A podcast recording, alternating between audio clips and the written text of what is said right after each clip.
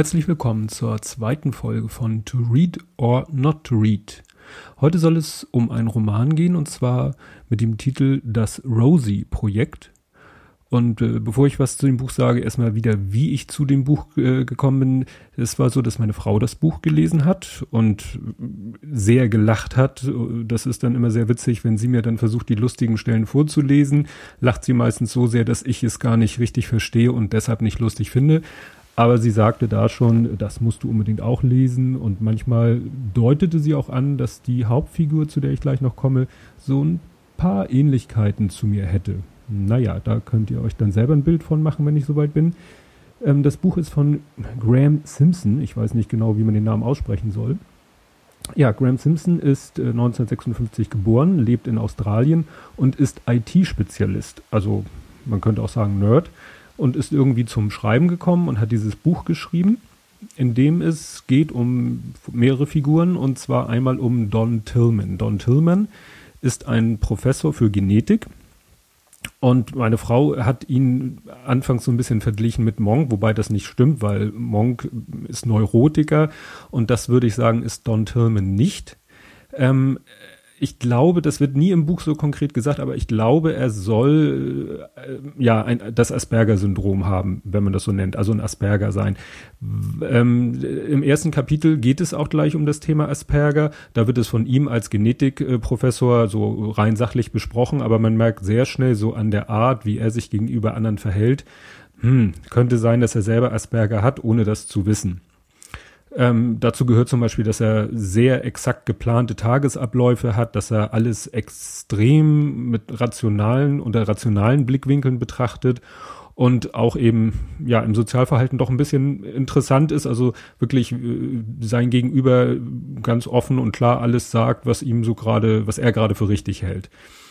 Ähm, dann gibt es seinen Kollegen, ich weiß nicht, vielleicht sogar Vorgesetzten, Gene Barrow, der, ja, wie soll man sagen, der so eine kleine Besonderheit hat, der versucht nämlich alle möglichen Frauen ab und ins Bett zu schleppen aus möglichst allen Ländern der Welt. Also der hat tatsächlich so eine Weltkarte bei sich im Büro, wo dann so kleine Fähnchen drinne sind. Das ist dann auch so ein bisschen der, der Running Gag in dem Buch, weil immer wieder irgendwelche Frauen auftauchen aus Ländern, die ihm noch fehlen auf der Weltkarte. Ähm, seine Frau Claudia Barrow spielt auch eine kleine Rolle in dem Buch. Die toleriert seine ähm, Eskapaden, bis auf so ein paar kleine Racheakte. Also einmal ähm, macht sie ihm Chili aufs Sandwich, was er dann erschreckt feststellt, als er es isst.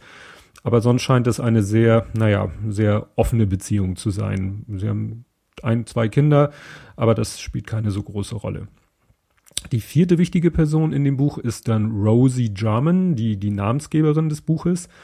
Und die kommt zu Don, ähm, weil sie ihren Vater sucht, ihren leiblichen Vater. Die Mutter ist gestorben, sie hat einen Stiefvater und die Mutter hat nur so äh, angedeutet, wer denn ihr Vater ist. Das ist irgendwie auf so einer Feier, wo sehr viele Männer anwesend waren. Ich glaube, so eine Studentenabschlussfeier war das, dass da wohl was passiert wäre, aus dem sie entsprungen ist. Und sie hofft jetzt über Don, der ja Genetiker ist, äh, irgendwie einen Weg zu finden, ihren Vater äh, zu ermitteln.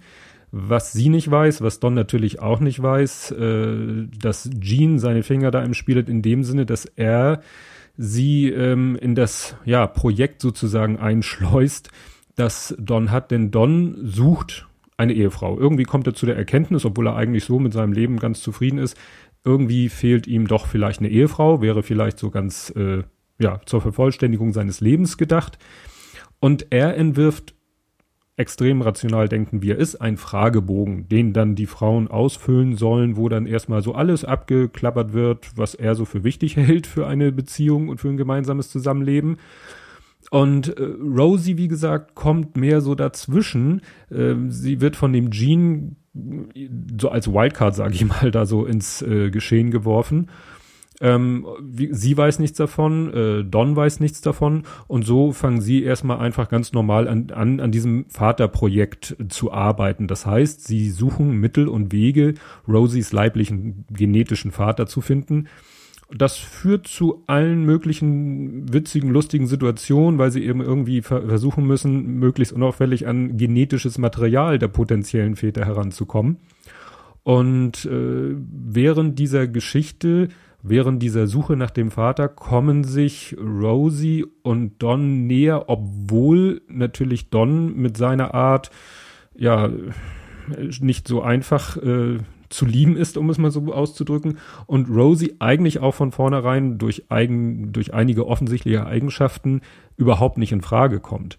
Und das ist eben der, der, der besondere Reiz in diesem Buch, dieses kriegen sie sich, kriegen sie sich nicht äh, und dann der, der Weg, den sie dabei gehen und die teilweise doch etwas skurrilen Situationen, in denen sie beide, in die sie beide manchmal kommen, gerade eben durch Dons besondere Art, dass er eben ja, auf der einen Seite sucht er immer noch weiter eine Ehefrau, während dieses Vaterprojekt läuft.